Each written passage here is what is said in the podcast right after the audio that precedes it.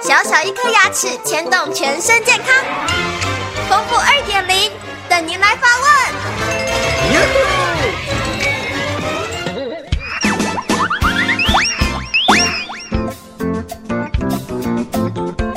大家好，我是丰富牙医诊所的刘佳琪医师。有个患者跟我说，他在三个月前下颚后牙区做了一个假牙套，结果没过几天，假牙就开始咬破掉了。做假牙的医师说是假牙外面烧的陶瓷破了，没有办法修补，只能重做。但是如果重做又破了，该怎么办呢？我们传统的假牙套做法会先利用蜡型的包埋，然后铸造出假牙里面的金属内冠，接着在外层烧上陶瓷，假牙便会呈现牙齿的颜色。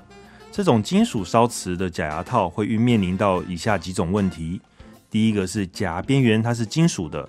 所以，如果牙龈发生了萎缩，便会看到一条金属的黑线露出来，在前牙区很有可能会有美观上的问题。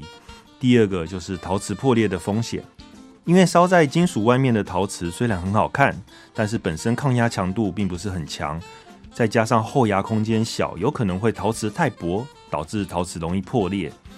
第三个就是密合度的问题，因为蜡型包埋、金属铸造的过程之中，都有可能会发生变形。但是这可以透过医师还有假牙师傅的技术来克服。像是您的状况，我会建议改成做全瓷冠的假牙。全瓷冠假牙中有一种叫做全氧化锆的牙套，它是整颗都是牙齿颜色的，所以如果我们牙龈发生了萎缩，也不容易察觉到它是个假牙。第二个是因为它没有烧陶瓷，所以陶瓷不会有破裂的风险。氧化锆的本身硬度非常的高，抗压度一般都超过一千帕以上，所以。牙根咬断了，牙套也不一定会断哦。第三个是密合度非常的高，因为假牙是利用电脑扫描完后，再用电脑绘图画出的三 D 图输入到车机，就会车出一个极精密的假牙冠。最后的好处是这个材质生物相容性非常的高，人体不会产生排斥，所以已经广泛用来制作人工关节或者是人工牙根。全氧化锆现在几乎每家诊所都有在做，您不妨跟您的医师讨论看看。应该可以解决掉您的问题。